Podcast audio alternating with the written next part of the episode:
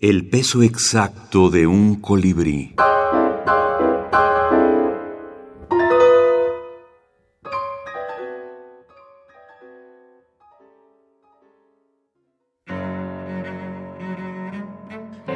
Conjuros.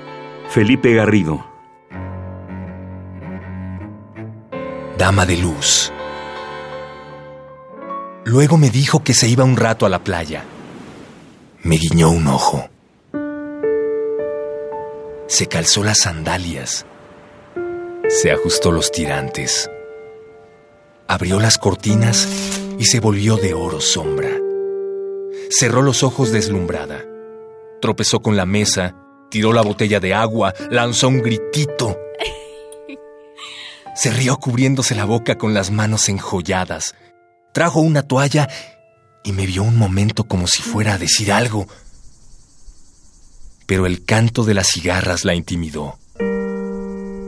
Se miró en el espejo por delante y por detrás, y después de lado, mientras aspiraba hondo, parada de puntas, y se le dibujaron las costillas.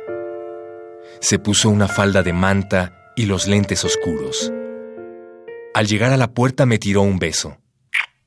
Nunca la volví a ver.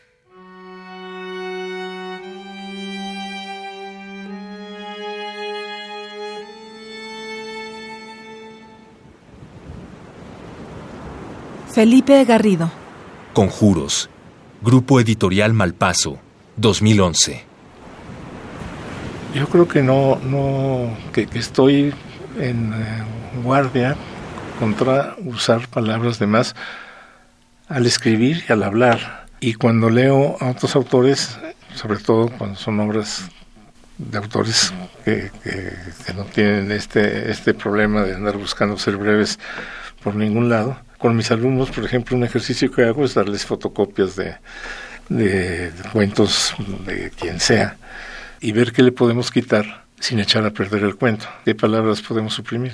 Hay dos autores que verdaderamente es difícil quitarles palabras, son Juan José Arreola y Juan Rulfo. Fueron autores con una inmensa autocrítica que leyeron y releyeron y reescribieron sus obras durante años y que buscaban, yo creo, la perfección, buscaban que sus textos fueran perfectos un, texto al que le sobran palabras, que podría, cuando puede o no puede estar, quiere decir que no debe estar. Si una palabra que, que da lo mismo que esté, que no esté, desde mi punto de vista, mejor fuera.